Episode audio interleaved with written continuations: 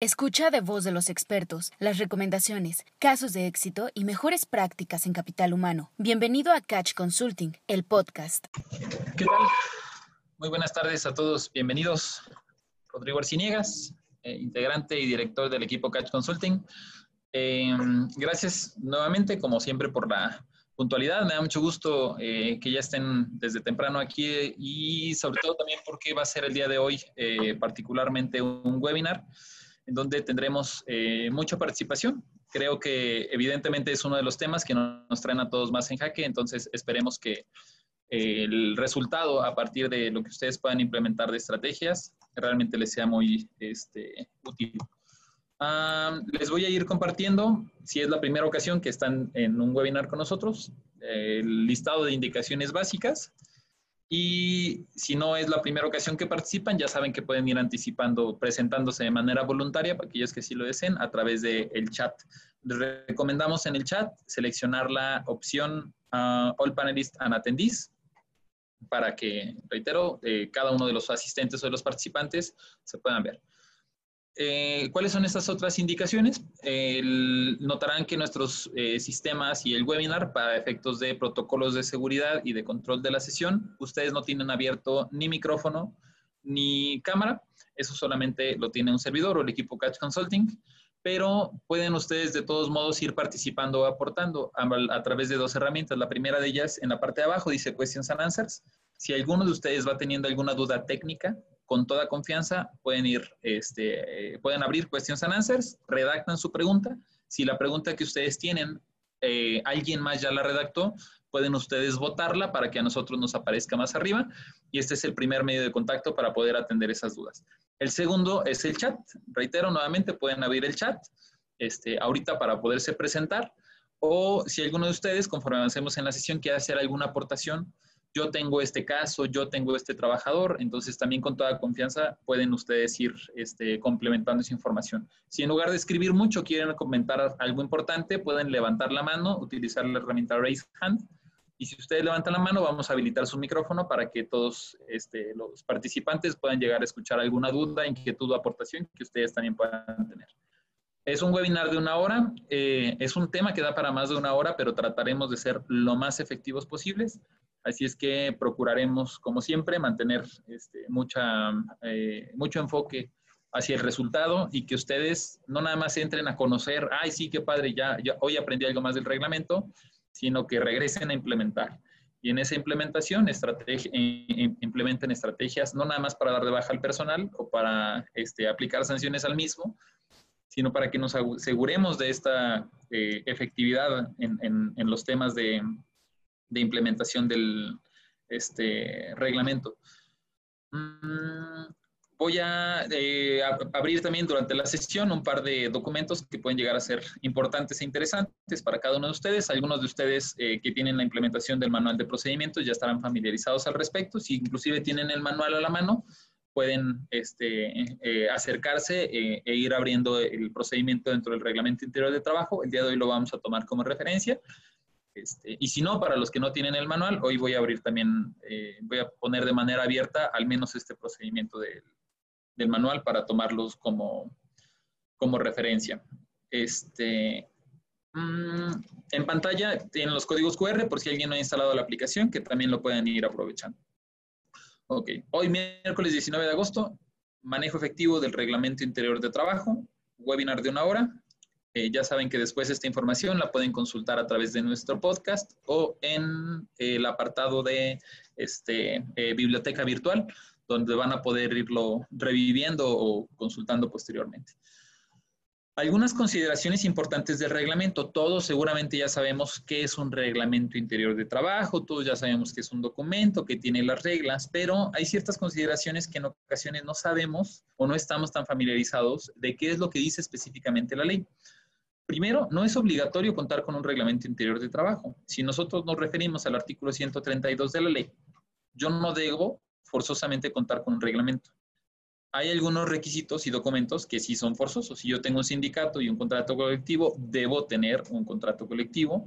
Si yo este, tengo ah, determinado número o condiciones de planta, necesito comisiones, una comisión mixta de capacitación y adiestramiento, arriba de 50 empleados, una comisión de seguridad e higiene, y hay ciertos requisitos. El RIT no es obligatorio. El RIT es solo si quieres, pero particularmente si quieres significa si quieres establecer sanciones. El reglamento surte efectos a partir de la fecha de su depósito. De acuerdo al artículo 425 de la ley, el RIT no es obligatorio, pero si quieres sancionar, si tú quieres implementar lo que diga un documento en una sanción, debe de estar depositado en las juntas de conciliación anteriormente o ahora en los centros. Eh, reitero, en un mes y medio en esos estados Durango, eh, San Luis Potosí, este, Querétaro, eh, que van a ser de los primeros, Guanajuato, zonas aledañas como segundo, zonas fronteras este, como tercero de los centros tu reglamento debe estar depositado y debe tener un sello de depósito y debe tener el reconocimiento de la autoridad. Si no está depositado y tú quieres sancionar a un trabajador, no puedes.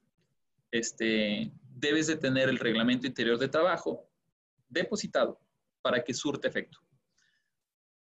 Mm, debe para poderlo depositar también formarse una comisión. Eh, esta comisión, a diferencia de las otras, como la de capacitación y adiestramiento, o de la Comisión de Seguridad e Higiene, o de la Comisión de Reparto de Utilidades, o de la Comisión de Cuadro de Antigüedades, eh, la del reglamento interior solo se hace una vez, o cuando quieras hacer alguna actualización dentro del centro o dentro de la Junta de Conciliación. Si tú vas a meter por primera vez el documento, antes de meterlo, primero tuviste que haber creado una comisión, para generar este documento, que los trabajadores estén de acuerdo, que la empresa esté de acuerdo, y entonces ahora sí vas con autoridad, patrón, trabajadores están de acuerdo, lo vengo a depositar. Si no generas esta comisión, ni siquiera te van a recibir el documento para poderlo registrar. Oye, yo tengo el, documento, pero pues desde que entré aquí a la planta ya está registrado, más tiene años. Este, este documento ya, ni siquiera sé dónde está el original. Yo tengo la copia de la copia de la copia de la copia. No te preocupes, en algún momento dado se hizo una comisión, pero esa comisión no te la van a estar pidiendo ahorita. Solo te la van a pedir si es que llegas a decidir actualizar la información. No produce ningún efecto legal las disposiciones contrarias a la ley, a sus reglamentos, a los contratos colectivos o contratos ley. ¿Esto qué quiere decir? En el apartado, particularmente los artículos 425 a 427, este, estipulan que el reglamento no puede decir algo que vaya en contra de la ley.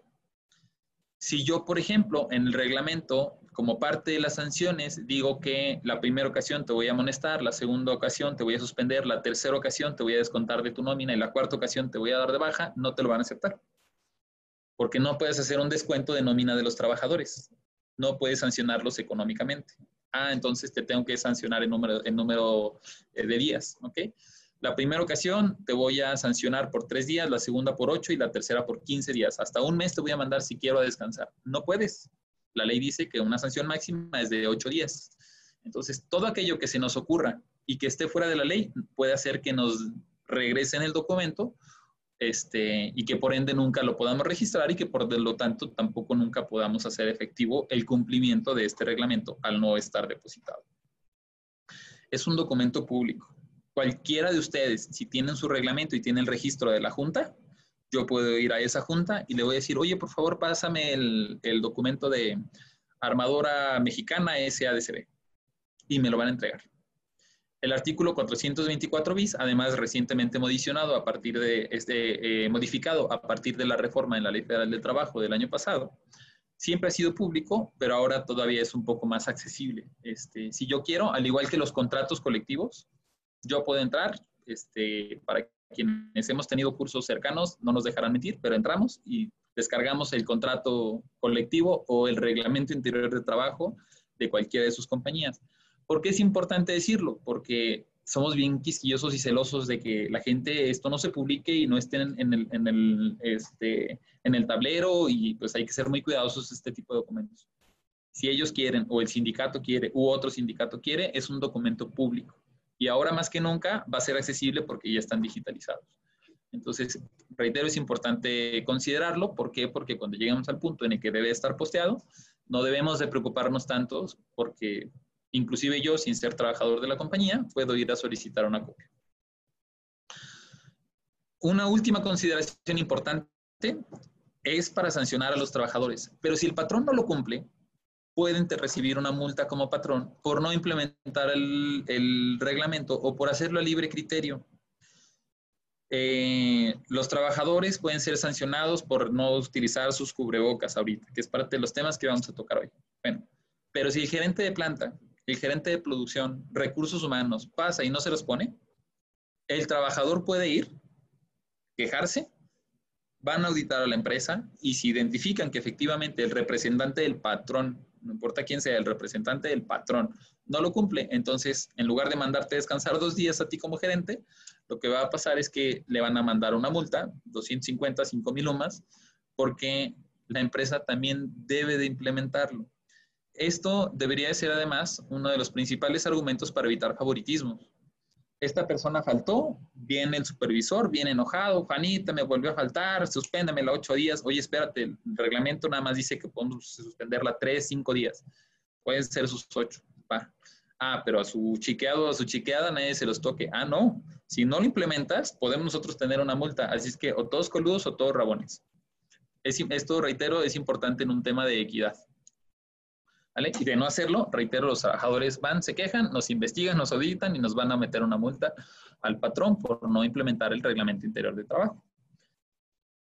Este, aplica para todo lo, que viene dentro del reglamento, no importa que es un tema solo de este, seguridad e higiene o un tema de eh, ausencias o un tema de disciplina de cualquier cosa. Si viene en el reglamento, hay que procurar implementarlo. Además, les puedo decir que ese es uno de los puntos clave para la efectividad.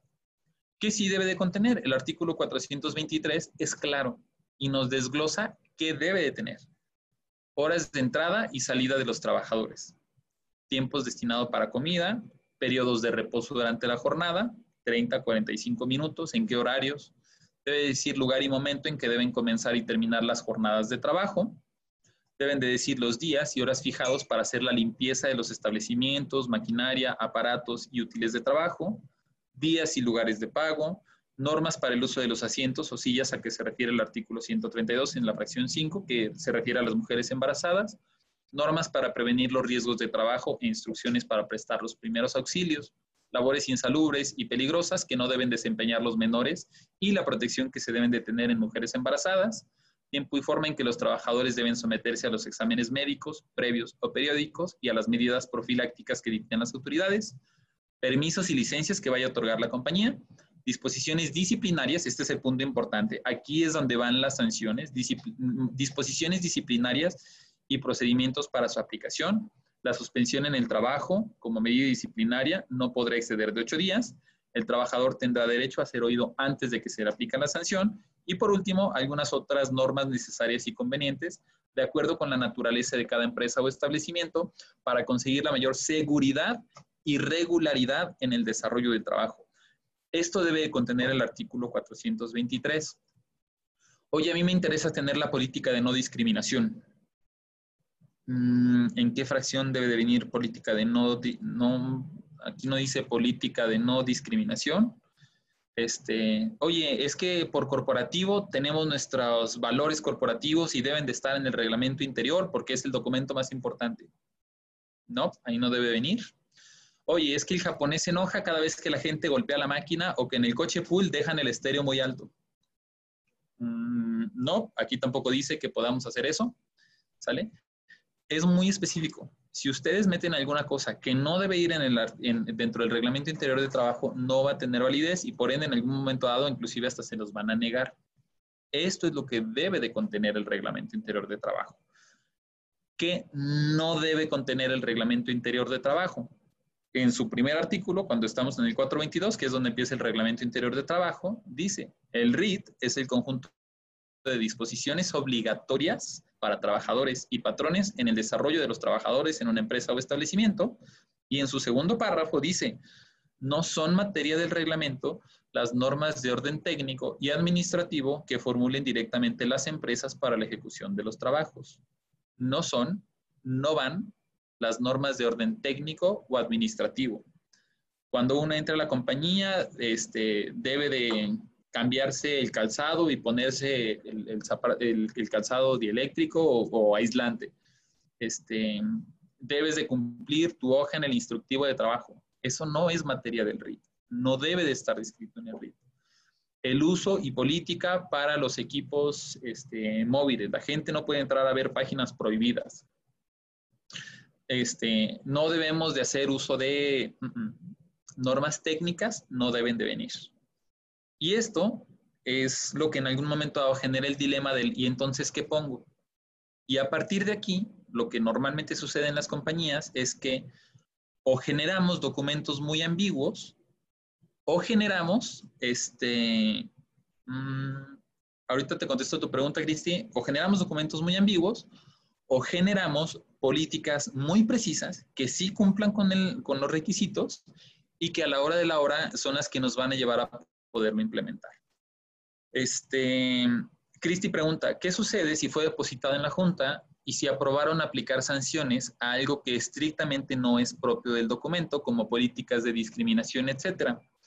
Si es algo que va en contra de ley, ni siquiera deberían de haberlo registrado. Si por error, que a veces me ha pasado, la Junta ni siquiera lee bien el documento y, y entran cosas que no deben, Ley Federal del Trabajo está arriba que tu reglamento y la Ley Federal del Trabajo dice que no puedes poner nada en contra. Por lo tanto, si el trabajador va y se queja y dice que lo sancionaron por algo que no debía, porque la ley estipula que no debe ser así, entonces lo que sucede es que la Junta este, toma el caso y sin sancionar a la empresa, solo te dice no puedes hacer esto, te toman tu reglamento interior de trabajo y tendrías que hacer un nuevo registro de acuerdo a las condiciones y características que se hubiesen eh, determinado. Entonces, sí existe la posibilidad, me consta, yo he visto eh, reglamentos eh, que incluyen cosas que no deberían de, incluir este, y que en algún momento dado, pues lo que tienes que hacer es actualizar. Mm, ok, este, si alguien puede, me, piden acceso para Andrés Arrieta, allá en el norte, si quieren ahorita, este, pido apoyo por acá a alguien del, del equipo, porque en el registro supongo que por ahí se este, atrofer. Si me puedes ayudar, por favor, a mandar el mismo link a este Andrés Arreta, te lo agradeceré bastantito. Ahorita te paso el, el contacto de Andrés. Mm, denme 30 segunditos para sesión. Listo. Ok. Entonces, si ya sabemos qué debe de venir y qué no debe de venir, lo que voy a hacer ahorita es referirme ahora sí al manual de procedimientos para que ustedes puedan eh, conocer un reglamento. Todos tienen un reglamento, pero hay ciertos puntos que son indispensables para poder este, asegurarnos que después lo implementemos de una manera efectiva. Les voy a cambiar la pantalla este, y vamos a empezar a ver mi pantalla completa.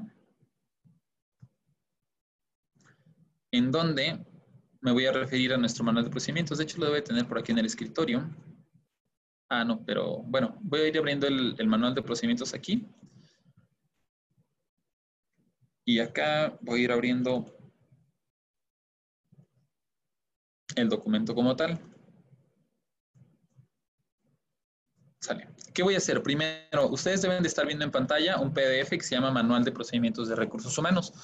Quienes ya conocen la implementación y el manual, este, saben perfectamente de qué les hablo. Este es un manual que tenemos 12 eh, años ya eh, de haberlo, no, no es cierto, 9 años más o menos de haberlo generado y, y haciendo desde 2012, 8 años, desde 2012 que se ha ido actualizando y es una sistematización de todo lo que recursos humanos debe hacer y de cómo lo debe hacer.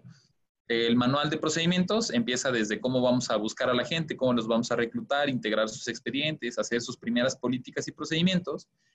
Y aquí me voy a referir al procedimiento número 7 en la página 36 y al procedimiento número 8. En la página 7, el procedimiento 7 es el manual de políticas o handbook.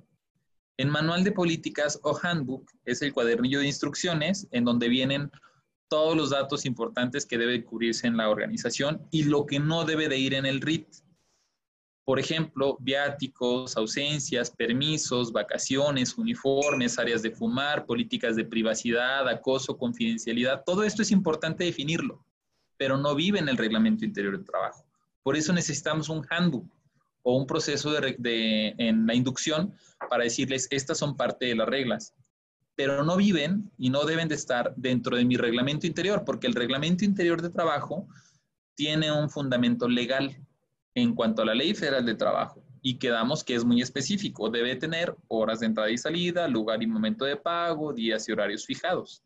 Esto es lo que debe de tener el reglamento interior de trabajo, de acuerdo a lo que marca el artículo 422, el 425, el 107 de la Ley Federal del Trabajo y en el incumplimiento, como ya lo vimos, en el artículo 1001.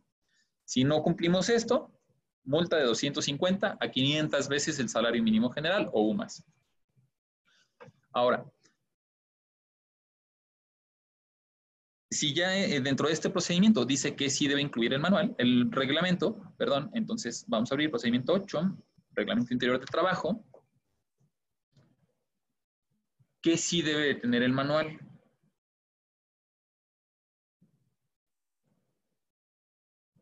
Ya está por acá. Voy a ir abriendo los demás anexos del procedimiento, porque no se trata nada más de, tener un reglamento.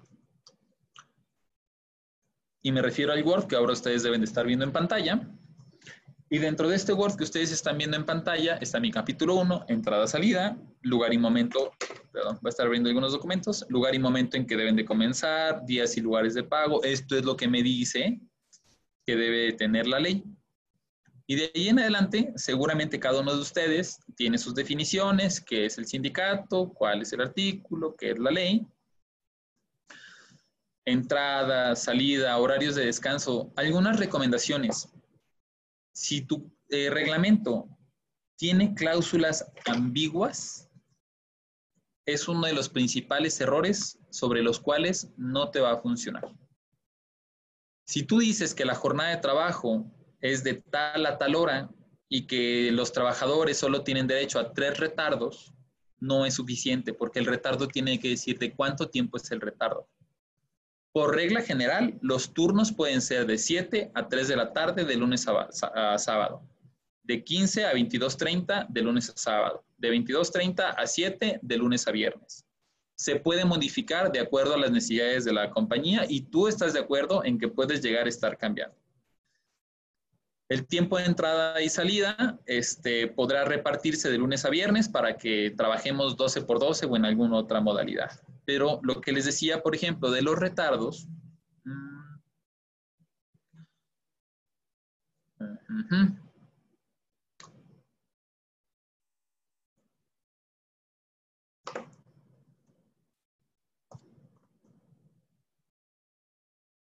Permítame. La jornada de trabajo debe iniciar y terminar exactamente en los horarios que ya acordamos. El trabajador debe checar a más tardar en el tiempo exacto que corresponde a su turno. Si entró a las 7 de la mañana, su horario de entrada debe ser a más tardar en ese, a las 7 en punto.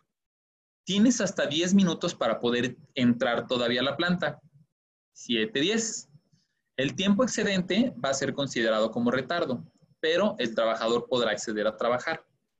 La empresa se reserva o queda a criterio de la empresa permitir o no la entrada laboral del personal que llegue con 11 o más minutos de retraso. 15 minutos ya no es un retardo, 15 minutos puede convertirse en una falta.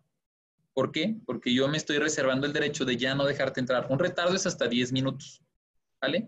La única justificación para dejarte entrar será la urgencia del trabajo que desarrolles en la circunstancia del empleado infractor. Si no se permite la entrada a trabajar, vas para atrás a tu casa y será como, y se considerará como injustificada para los efectos legales. 11 minutos de retraso igual a una falta. Así, así tiene que ser de claro el reglamento. Minuto 11, vas para atrás, no te dejo entrar y entonces es considerada una falta.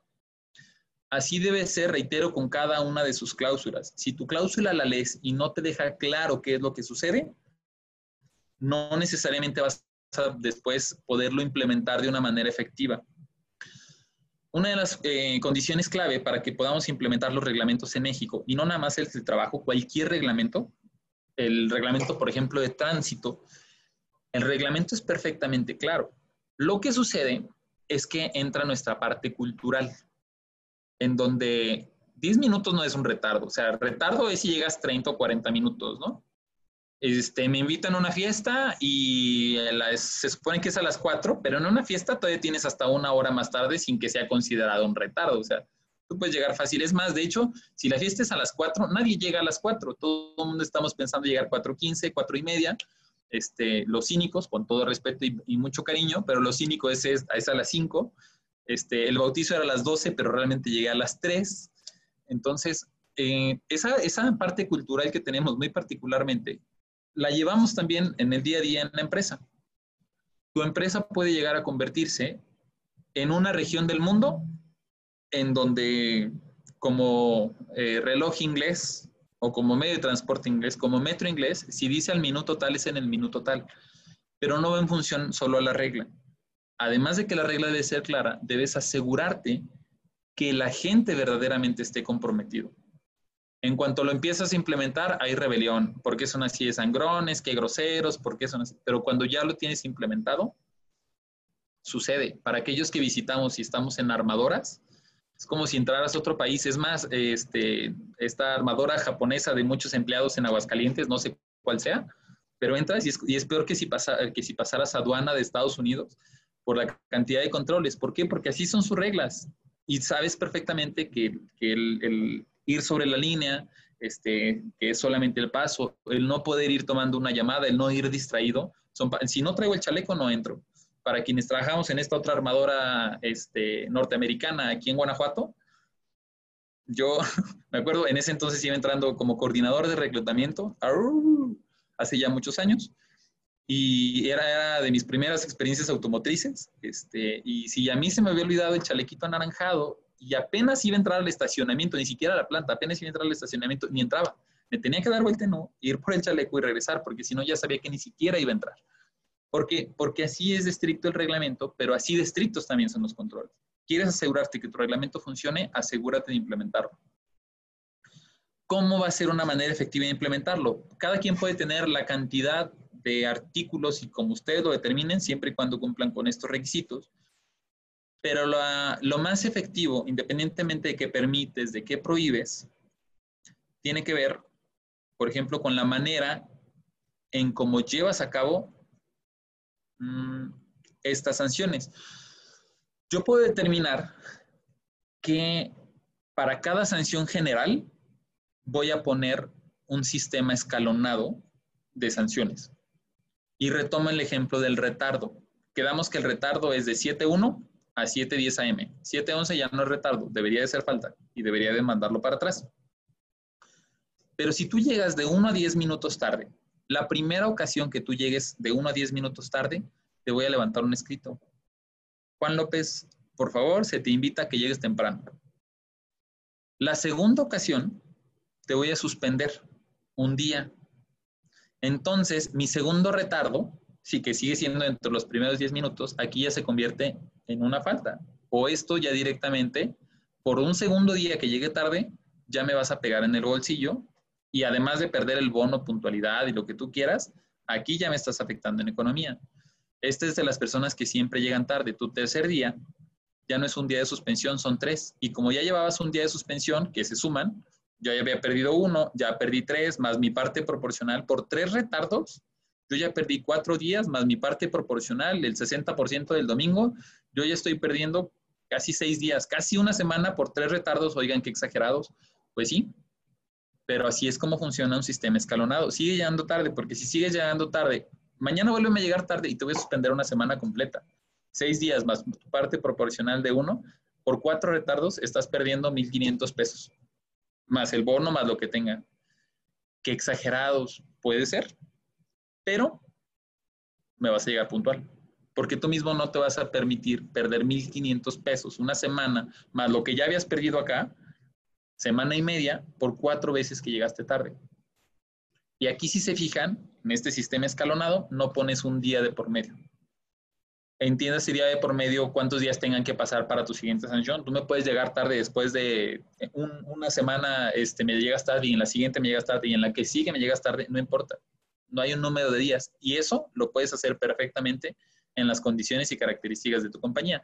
Esta tabla de sanciones, para quienes he tenido oportunidad de colaborar o, muchos de ustedes que hemos tenido oportunidad de colaborar en conjunto, seguramente ya lo saben y lo conocen, es parte de esta sistematización del manual de procedimientos, que no es otra cosa más que las mejores prácticas que le fuimos aportando alrededor de 18 gerentes coordinadores de RH con más de 60 años de experiencia en conjunto.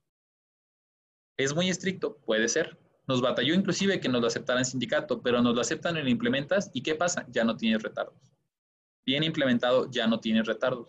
¿Por qué? Pues porque no deberíamos de tener, porque sí se puede, porque Japón lo hace, porque Inglaterra lo hace, porque muchos otros países, y no los pongo como referencia, los pongo porque es el sentido de esta efectividad de cómo somos los seres humanos y de tener que trabajar en un tema cultural en nuestro país. Si no trabajamos ese tema cultural y si no somos así estrictos, difícilmente lo vamos a conseguir.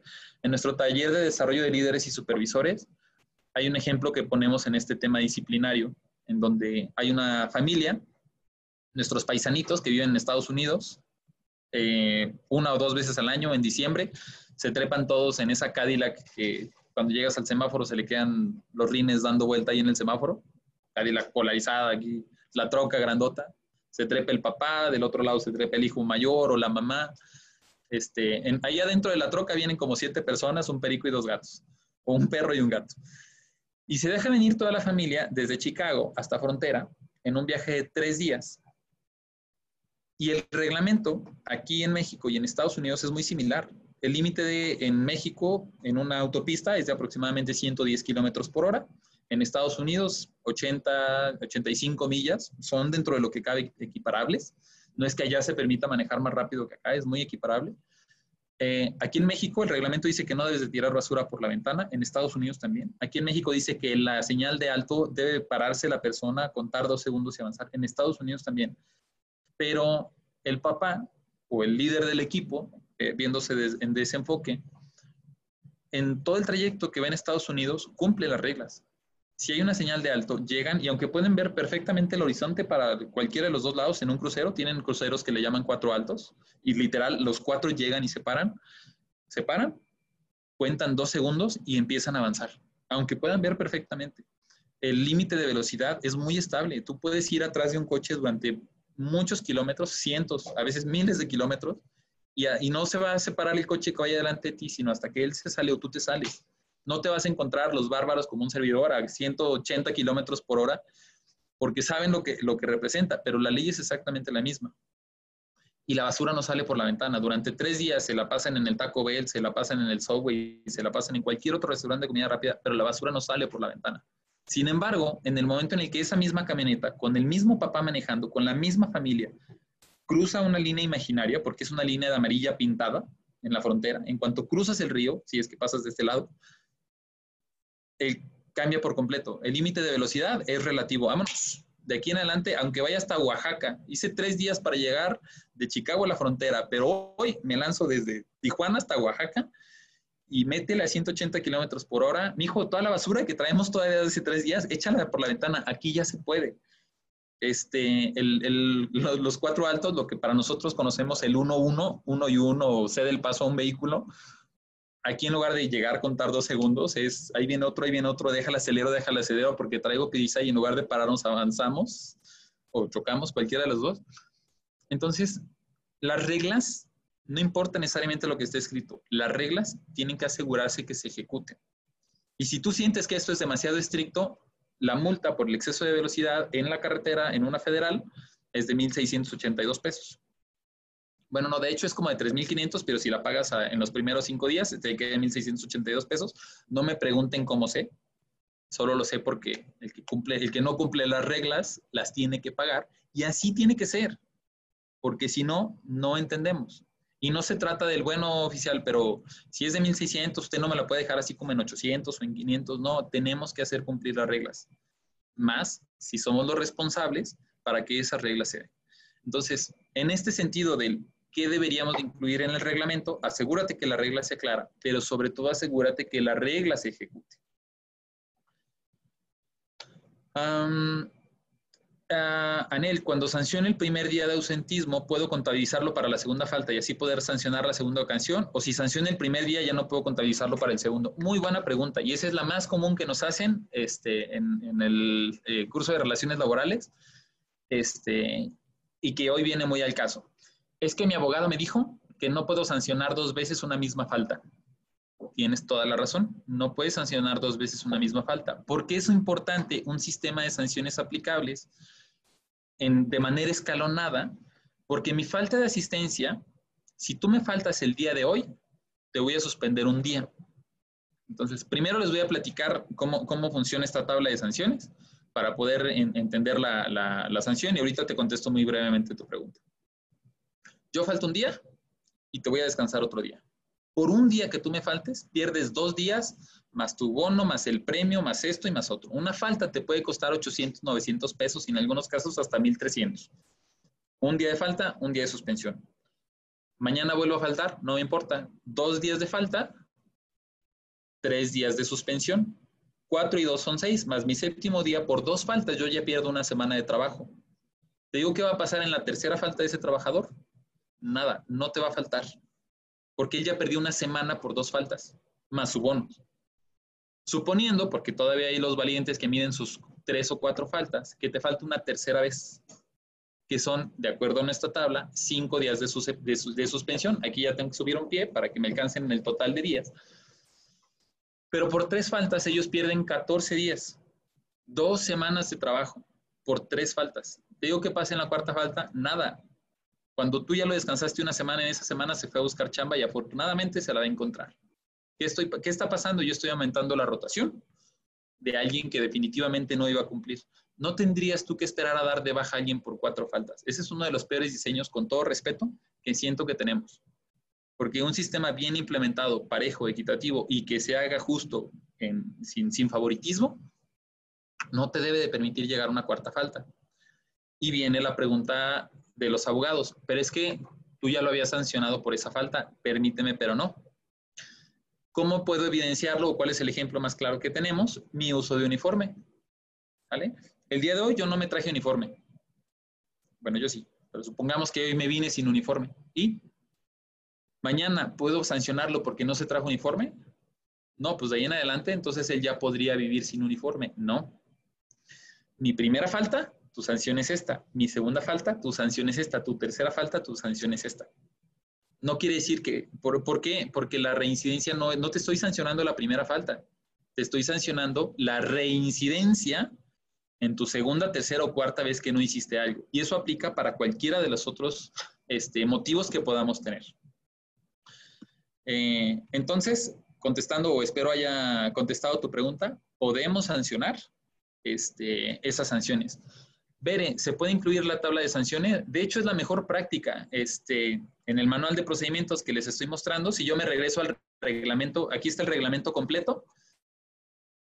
Mm, esta tabla es el resumen, pero a partir de aquí, capítulo 12, eh, que ese es nuestro reglamento estándar para nuestro manual de procedimientos, las sanciones se pueden hacer de acuerdo a una amonestación por escrito, suspensión de trabajo de 1 a 8 días, rescisión del contrato e inclusive rescisión del contrato y denuncia de hechos ante las autoridades competentes.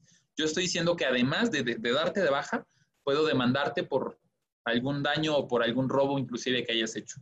Tú estás enterado y desde que entraste me firmaste el reglamento que ahorita vamos a pasar ese punto.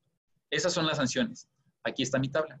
Voy a, hacer, voy a alejar mucho el documento para que veas, todo esto es mi reglamento. Viene la tabla de sanciones. Y no me dejará mentir, por aquí está Palas, este, Gaby Palas, que era mi brazo derecho en, en Scheffler, la cual, por cierto, está disponible. Este, ella estaba como eh, segundo a bordo, de hecho, quien, fue quien se quedó a cubrir mi, mi, gerencia. Y antes de que yo entrara a Scheffler, ella, ella cubría las, las gerencias de recursos humanos. Entonces, Ahorita está disponible de trabajo por si alguien quiere. Gaby Palacios no me dejará mentir. Esta tabla de sanciones, en el momento en el que estábamos haciendo y actualizando eh, en, las fechas en las que yo estaba como gerente de recursos humanos en Scheffler, Scheffler es una planta alemana de 1.200 trabajadores en ese entonces. Este, la tabla de sanciones fue la base para, para los temas de disciplina. Es una excelente compañía, pero había temas disciplinarios que había que empezar a trabajar. Sacamos la tabla de sanciones, y a partir de ahí asegurarnos que sea parejo y, completo, ¿no? La disciplina y el esquema en cuanto a cultura te cambia por completo. Entonces, sí lo pueden eh, registrar, lo pueden meter como parte de su reglamento. Y además, en nuestro caso, por ejemplo, lo que llegamos a tener posteado fue solamente la tabla de sanciones. para que supieran. Los team leaders, me acuerdo que luego llegábamos y, a mí me tocaba levantar algunas de las, de las sanciones. El team leader eh, lo, lo, guardaban en su bolsita, así la, la, hoja ya toda doblada y validada, porque era, era su herramienta. No, en algunos casos, la verdad es que lo utilizaban para amenazar, pero no, no necesariamente tiene que ser para amenazar. La gente tiene que saber qué pasa cuando me faltas una, dos, tres, cinco veces.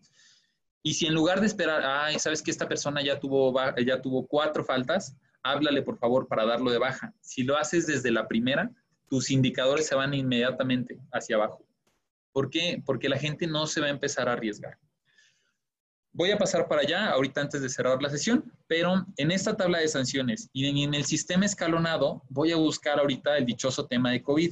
Oye, ¿puedo dar de baja a las personas porque no se están poniendo el equipo de protección? Puedes darlos de baja sin problema porque tú decides cuál es el equipo de protección dentro de tu compañía.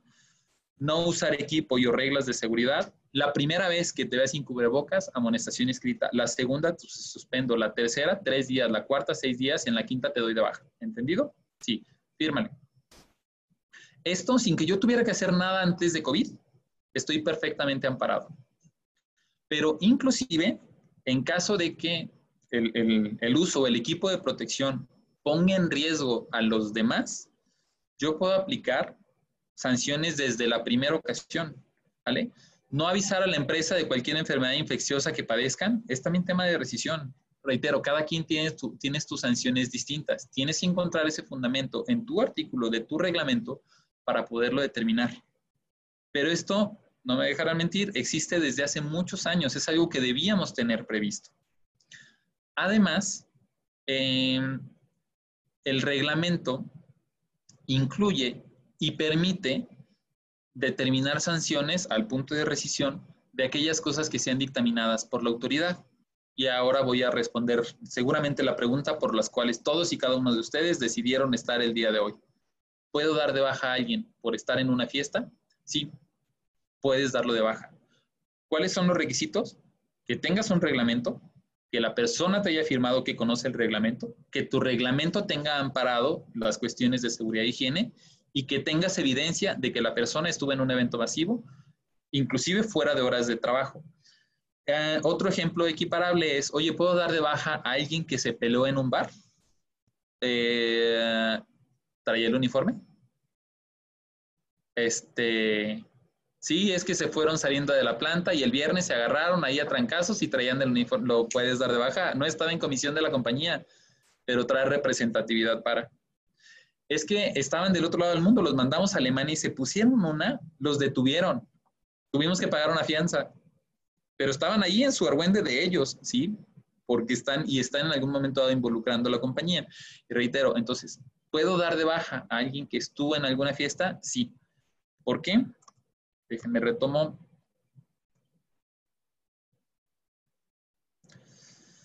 Mm,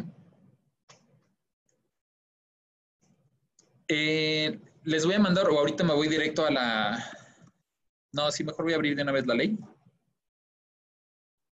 Para que tengan ustedes el fundamento y el...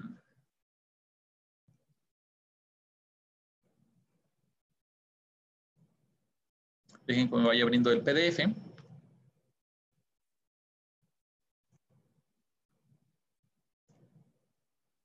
Y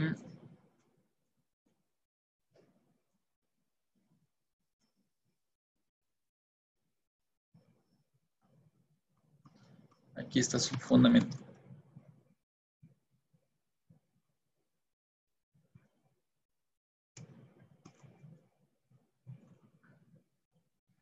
Está abriendo de nuevo el, archivo. Mientras déjenme leer algunas otras preguntas. Entonces, contestada la tuya, debe, preferentemente debes de tener una tabla. Para renovar el RIT, ¿es necesario que esté involucrado el sindicato? Seguramente. Debes de tener la, este, representatividad de los trabajadores. Si tienes un contrato colectivo, quien te debe de firmar como representante de los trabajadores es el sindicato. Si no tienes un sindicato, haces tu comisión mixta con representantes de los trabajadores, pero prácticamente para todos los que están aquí debe estar involucrado el sindicato. 423.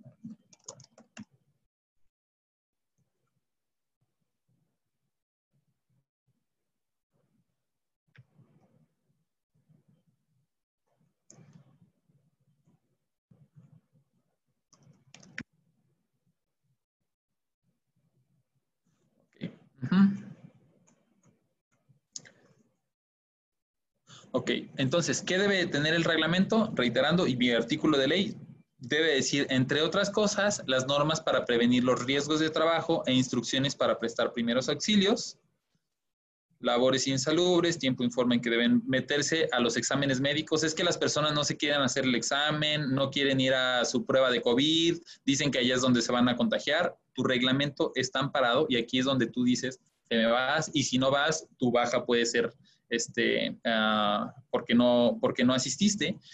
Y este texto en particular es mi principal motivo, a las medidas profilácticas que dicten las autoridades. ¿Vale? Artículo 423 en mi fracción 8. Otra de las preguntas comunes es que fíjate que los este, vulnerables no los tenemos en casa, pero pues, no están tampoco en su casa.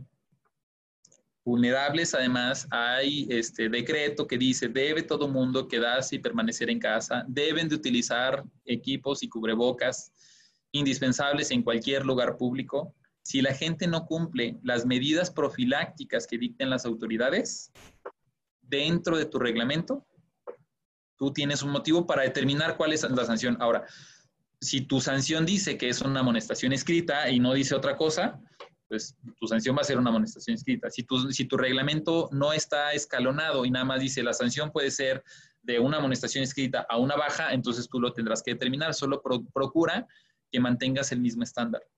Pero ahí es donde está el fundamento para que dentro del reglamento interior de trabajo, en lo que debe de contener y particularmente fundamentado en el artículo 423 en la fracción 8, los trabajadores deben de acatar medidas profilácticas que dicten autoridades, no nada más lo de la compañía. Ese es entonces el fundamento que en algún momento dado puedes tomarlo. Reitero, cada, reglamento está, está diseñado de manera distinta. La rescisión de contrato es irresponsabilidad para el patrón en todos los casos de esta tabla del RIT. Sí.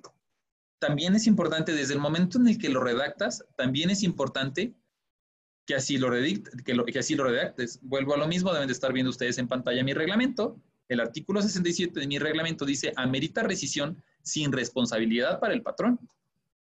Estas. Por lo tanto, dentro de estas sanciones, este, ahí es donde tú lo vas a justificar. Hay varios requisitos que son los que tenemos que ir analizando. ¿Cuáles son estos requisitos? retomo la, este, la presentación y con esto empiezo a, alinear el cierre para abrir algunas preguntas. Mi manejo efectivo, uno, ¿se encuentra depositado? Dos, tienes acuse de recibo de los trabajadores, porque si tú levantas una sanción, aunque esté depositado, pero el trabajador no dijo estoy de acuerdo y reconozco que a mí me entregaron este documento, no tienes un argumento para decirles, pero tú ya lo sabías. Tres, está en un lugar visible, Cuatro, tiene sanciones claras, preferentemente escalonadas. Y cinco, se aplica a todos por igual. Te aseguro que si tú, tienes tus cinco SIS, ustedes son de las compañías que seguramente lo tienen bien implementado. Si me falta un sí, dos sí, sobre todo los primeros, que son además requisito legal, necesitas ir trabajando al respecto oye, todo sí, pero todavía la sanción no es clara, siento que falta trabajar, me gustaría tenerlo en una tabla, entonces precisamente tienes que hacer eso. Falta pulirlo, actualizarlo. También hay muchos reglamentos que tienen 10, 15 años de implementarse y la verdad es que ahorita solo dicen que lo, que lo tienen por tener ni siquiera la gente lo conoce, no saben lo que dicen y tus reglas se están aplicando a libre criterio, ¿no? Pues es que fíjate que en el área A, el supervisor de allá dice que para una falta este, les da chance de faltar hasta tres veces y en la cuarta ya lo sanciona, pero el de acá desde la primera lo sanciona. Es más, los de allá luego se quieren cambiar con el supervisor de allá porque el supervisor de allá es más barco y entonces el de allá dicen que es demasiado estricto. Escucha, escucha ese argumento y si, si te suena conocido, así de mal puede estar reglamento es como decir, ah, no, pues es que en México nos brincamos y nos pasamos el alto porque allá los policías no hacen su trabajo y mejor en Estados Unidos sí nos portamos bien porque allá sí nos van a sancionar. Ahí está tu línea imaginaria. ¿A quién le corresponde aplicarlo? Al supervisor. ¿A quién, eh, a quién, quién se debe asegurar que se aplique? Recursos humanos. Oye, compadre, tengo siete faltas de tu área, tú eres el barco, necesito que me lo sanciones. Este miércoles, este miércoles, este miércoles este miércoles. Estás viendo, no tengo gente. Es más, tú me debes tres. Si, si, no te me, si no mejoramos el tema de sanción, lo que va a suceder es que en lugar de tres que te deba, te voy a deber siete. Porque la gente entra aquí y dice, no, hombre, aquí el supervisor es este, bien favoritista y entonces eso te va a generar rotación. Prefiero ahorita dejarte un miércoles de cada semana de aquí en adelante por todas las que me debes, en lugar de que tengas gente dada de baja y buena gente, porque además la gente que te renuncia cuando no lo implementas bien es la gente que dice, aquí no es justo, vámonos. La gente que se queda es la conchuda, la que tiene ese favoritismo, la que te llega tarde, donde dicen, de aquí soy. En una planta grande, que ya está bien estandarizada, que cumple bien, ahí no caben. Aquí las reglas son así, muchachos. Échenle ganas. Es como si trabajaran en otro país. De la puerta para acá es como si entraran en otro país. No, pues es que yo, yo por eso mejor vivo en México, porque, ah, entonces ve a buscar en la planta allá enfrente. Mira, esos de allá sí son bien favoritistas. Allá el supervisor tal, nomás que no entres en tal. ve y pide que te dejen con el supervisor que sí te da chance de faltar. ¿Vale? Ve y pide que, que te dé chance el supervisor que no se pone el uso de cubrebocas o el gerente que no se pone el zapato de seguridad para entrar. Esas, esas son las plantas en donde seguramente la disciplina no está bien. Paz, corre, corre. Aquí no. ¿Vale? No quiero ser demasiado sarcástico porque puede herirles susceptibilidades, este, pero de eso se trata. Quieres hacer una buena implementación, tiene que estar amarrado. ¿vale? Cierro estos últimos minutitos, este, abriendo primero preguntas, comentarios, aportaciones, con toda confianza. Déjenme checo las preguntas. Gracias, muy importante el tema. Es muy recomendable tener los soportes de cada violación. Gracias, Andrés. Además, eh, tú que estuviste eh, durante tantos años trabajando en relaciones laborales y en esta planta tan grandota del norte, que en conjunto el grupo eh, tiene más de 10.000 empleados, este, te aseguro que sabes perfectamente, al estar en, la, en el área al estar en la operación, lo que marca esa diferencia. No sé si ande por acá alguien de Johnson Control, lo que ahora es Clarios, pero uno de los mejores sistemas que tuvimos oportunidad, les dimos un taller de relaciones laborales eh, en la planta de Celaya y una de las mejores implementaciones del reglamento interior de trabajo es de ustedes por cómo, por cómo lo implementan y por cómo se asegura recursos humanos de que las sanciones sean equitativas.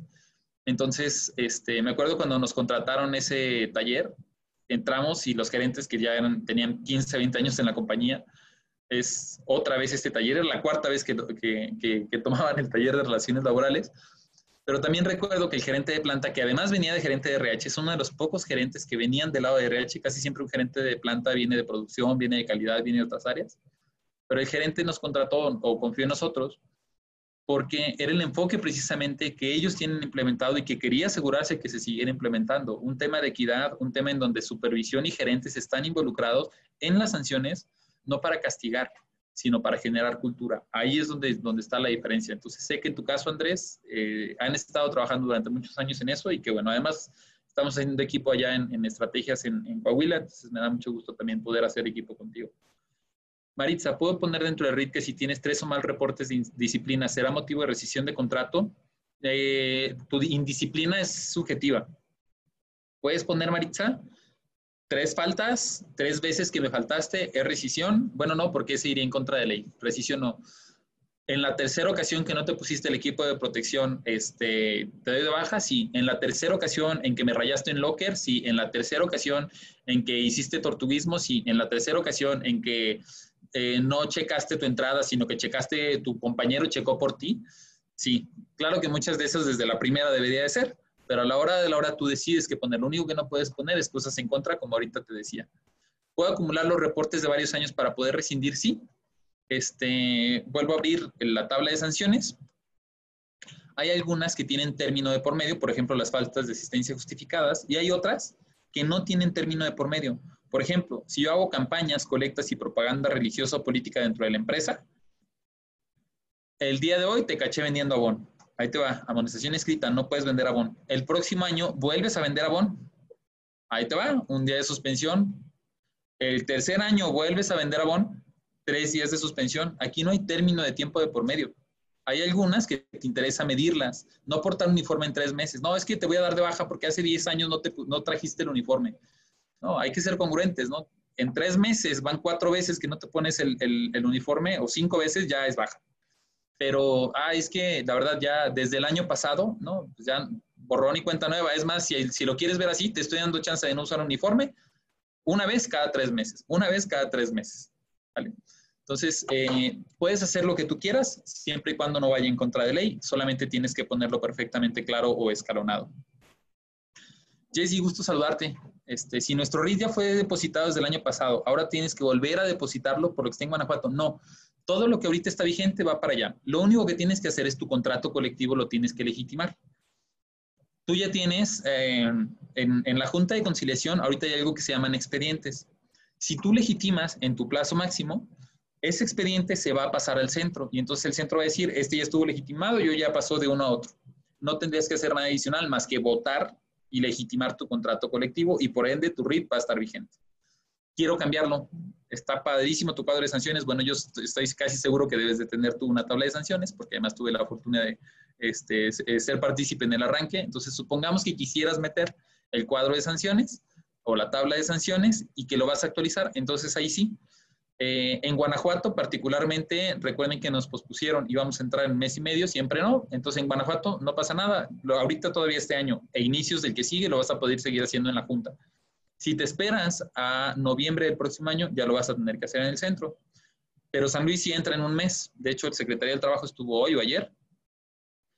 En San Luis, si quieren hacer un cambio ahorita la de ya, háganlo la de ya, porque si no en un mes va a tener que ser dentro del centro. Este, Toluca igual, Querétaro igual, bueno, Estado de México, no Toluca, Estado de México en general igual. Oye, acá en Chihuahua, no te preocupes, Chihuahua todavía tienes dos años y es que eh, eh, quieres todavía esperar un poco. Para poder sancionar situaciones referentes a COVID, ¿es necesario que en el RIT se mencione tal cual COVID? No. Eh, si está bien redactado y diseñado, voy de nuevo hasta, hasta, la tabla. Esta tabla no es algo que yo haya generado ahorita, ¿eh? Este, de hecho, la fecha de revisión del documento, yo creo que ya tiene un par de años. Tendría que verificarla, pero este documento les puedo decir que tiene al menos cinco o siete años de existir. ¿Vale? Mm, Ok. Uno, desobedecer órdenes, instrucciones y políticas que dictan la empresa y su, jefe inmediato. Señores, a partir de hoy, uso de cubrebocas, este equipo de protección. Primera ocasión que tú te agarras con alguien que no trae cubrebocas, tres días de suspensión. Segunda vez, seis días. Tercera vez, ocho días. La cuarta eres baja. Suponiendo que así lo quieras hacer dentro de la compañía. Este, de hecho, lo quiero aplicar. Si alguien no trae cubrebocas, quiero aplicar ya desde ahorita la baja. Que por imprudencia, negligencia, intencionalmente o por descuido el trabajador ponga en peligro su propia seguridad, la de sus compañeros, la del personal o la de planta, puede ser baja desde la primera vez. Oye, ¿así entonces lo implemento? Sí, así puede ser. Solo tienes que encontrar esa fracción. ¿Tiene que decir COVID? No, no tiene que decir COVID. Puedes justificar cualquiera de estos dos oye, y los que estaban en la fiesta, entonces los puedo dar de baja. Sí, solamente, y qué bueno que sale ahorita el tema, lo importante es avisar. ¿Por qué en Estados Unidos, cuando vamos nosotros y manejamos, nos portamos bien? Porque ya sabemos, alguien ya nos avisó y nos dijo que allá son bien estrictos. Aquí ya me montaron 1.632 pesos pagados con el 40% de descuento, pero en Estados Unidos sé que la multa es de los mismos 3.500 porque las multas federales es igual aquí y allá. ¿eh? Una multa allá, me han dicho que era de 100, 180, 201 dólares, este, 4 mil pesos. Son equiparables. Pero ¿qué va a pasar? Nada, a mí alguien ya me había avisado, entonces yo ya sabía para dónde iba. Si el mismo trabajador ya sabe para dónde va y me llega mi papelito, entonces pues, tienes toda la razón. Solamente avisen, ¿sale? Que no sea así de, oye, es que no sabía. Avisen y que esté por escrito y que la gente conozca su reglamento interior de trabajo. Mm, si un empleado acumula un reporte por falta, otro reporte por no portar uniforme, otro por no cuidar medidas de seguridad, ¿esto es suficiente para dar de baja al empleado? Ahí sí no. Este, ¿Por qué? Porque a menos que tú así lo determines, una primera sanción es esto, una segunda es esto y una tercera es esta, no te lo recomendaría porque del mismo trabajador lo que va a argumentar es que tú ya la traes contra mí. O sea, no me puedes por este y por este y por este. Y en la práctica eso te va a hacer hasta difícil el proceso de baja. ¿Quieres hacer algo bien, Mari? Vete en cada uno de ellos. ¿Sabes qué? Mi primera ocasión, por una falta. Ahí te un día. Y luego dos días después, este, me llegaste un uniforme, una amonestación escrita. Y luego, eh, otro reporte por una medida de seguridad y ese es de cinco días, ahí te van cinco días. Cada falta es distinta, ¿vale?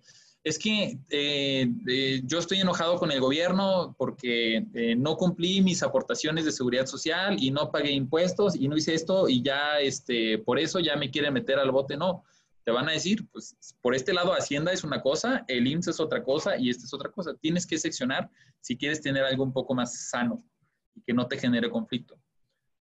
Cuando caemos ya en nuestra última sanción de nuestra tabla, ya tenemos que proceder con la baja. ¿Cómo nos recomiendas que se aborde? Ah, otra pregunta súper estratégica. Lamentablemente ya estamos muy en tiempos, pero ahí les va la mejor recomendación. Un sistema bien implementado, ahí te va tu amonestación escrita. ¿Vale? Esta es la primera ocasión, por esto y esto y esto, fírmame, te entero. Pero cuando ya estás tú suspendiendo, no es lo mismo una amonestación escrita a cuando ya empiezas a hacer avisos de suspensión, no de rescisión, sino de suspensión. ¿Vale? En la suspensión, vuelvo a lo mismo, volviste a faltar, pero estás reincidiendo, por lo tanto te aviso. De acuerdo al reglamento, te voy a tener que suspender cinco días y además estos cinco días va a ser que damos uno el siguiente miércoles, otro el siguiente martes, ya sabemos que entre fines de semana no, para que no lo agarren de vacaciones, otro el jueves, y así me sigo con los días que va a ser tu suspensión. Ojo, en caso de que reincidas en este tema, aplican las siguientes sanciones que consisten en la próxima vez que, llegues a hacer eso, otros días adicionales, la baja, y esto lo que hace es prevenir. Voy a dar de baja a alguien porque tiene cuatro faltas, es nuestro peor error en recursos humanos. Tuviste una falta y al día siguiente tú tienes que estar atrás de esa persona con su supervisor. De hecho, es el supervisor el que te tiene que avisar, oye, ya llegó Manuel, para que tú le entregues su formato. Manuel, ayer me faltaste. ¿Por qué? Me quedé dormido. Bueno, una falta, un día de suspensión, te me vas el 26 de agosto. Si me vuelves a faltar, acuérdate que te voy a tener que suspender tres días.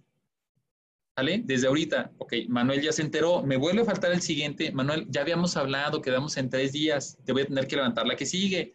Tres días más tu punto, ya perdiste todo esto, ¿sale? No me faltes, por favor. ¿Vale? Tercera falta, te vuelve a faltar. La gente ahí ya no te va a faltar. ¿Por qué? Porque ya se siente supervisada y ya saben perfectamente cuál es la siguiente sanción. Si alguien te faltó cuatro veces es porque ni le importaba. Es más, toda la gente falta cuatro veces y porque ahorita le estás agarrando contra mí. Un buen sistema implementado no es en tu última, segunda o tercera o cuarta reincidencia. Un buen sistema es desde la primera, aunque sea una amonestación verbal o aunque sea una amonestación escrita. ¿Por qué? Porque nos interesa. Retomo, Johnson Controls y muchas de las plantas de primer mundo tienen mejores sistemas disciplinarios, inclusive más mejores que los de Estados Unidos o de Europa, porque están al pendiente de la gente. Y no es RH el que tiene que levantar la sanción, es su jefe. Pero RH tiene que estar al pendiente del, me debe cinco reportes de estos ausentismos de la semana pasada. Y este de aquí es tu querida, mi hijo, no te hagas. No voy a meter en ese tema porque se supone que no sé pero tu querida también tiene que ser sancionada. Así es como funciona el sistema de sanciones. Mm, es bueno dar el RIT desde la inducción, hay que tener la firma del trabajador, evidentemente, para poder sancionar situaciones referentes al COVID. Es necesario, ah, no, esta ya la habíamos contestado. Creo que prácticamente ya cerramos con eso y solamente déjenme checar chat que tenemos una aportación. Wendy, gusto saludarte, by the way. Después de la falta y quieres sancionar con una suspensión, tengo un tiempo para hacerlo. Ah, sí, este, recuerden, después de la falta y que tuvimos y que estuvimos enterados, tienes solamente 30 días para determinar la sanción. Este, no necesariamente para, eh, no, sí, para implementarla. Si yo tuve una falta el día de hoy, este, tengo 30 días para poder hacer este, la, la, la sanción respectivamente para, para la, la persona. Yo me enteré que alguien robó y lo quiero dar de baja seis meses después, no puedes. Si esa persona se entera que tú ya sabías, tú no puedes, en estricto sentido, dar una baja después de seis meses por algo que ya había pasado. Si vas a tomar la decisión y esa va a ser la decisión, darlo de baja, tiene que ser dentro del eh, término de prescripción de ley. Recuerden, prescriben en 30 días, artículo 512, si mi memoria no me falla, de la ley NOM, este, no es el 12, 516, me falló por cuatro. Artículo 516, las acciones de trabajo prescriben en un año a partir de la fecha en que sea exigible para los trabajadores y para el patrón prescriben en un mes, 517, las acciones de los patrones para despedir a los trabajadores, para disciplinar sus faltas y efectuar descuentos en sus salarios. Artículo 517 de la Ley Federal del Trabajo. Se me faltó metérselos en la, en la diapositiva. Creo que es muy importante. Gracias, Wendy. Caterpillar, por cierto, para este, para. Ah, cierro con eso. Entonces, de verdad, mil gracias a todos por acompañarnos. Nos pasamos por cinco minutitos. Espero hayan valido la pena. Eh, nos vemos en el siguiente webinar, que eh, además va a coincidir con el Día Nacional del Ejecutivo de Recursos Humanos. Tenemos un día, compañeros. Eh, es el 9 de septiembre, entonces nos vemos el 9 de septiembre en tema legitimación de contratos colectivos de trabajo, además en una modalidad un poco distinta, porque e, este tema de, votar nuestros contratos nos tiene que interesar cada vez más. Nos vemos el 9 de septiembre. Ese va a ser una hora y media, no va a ser solo de una hora por el tema. Y además vamos a tener un par de gerentes y directores que ya legitimaron. Entonces, muchísimas gracias a todos. Eh, que tengan excelente día y ayúdenos por favor a contestar la evaluación de satisfacción para poder nosotros seguir mejorando. Muchísimas gracias a todos. Que estén muy bien. Gracias por escucharnos. No te pierdas el próximo episodio de Catch Consulting, el podcast.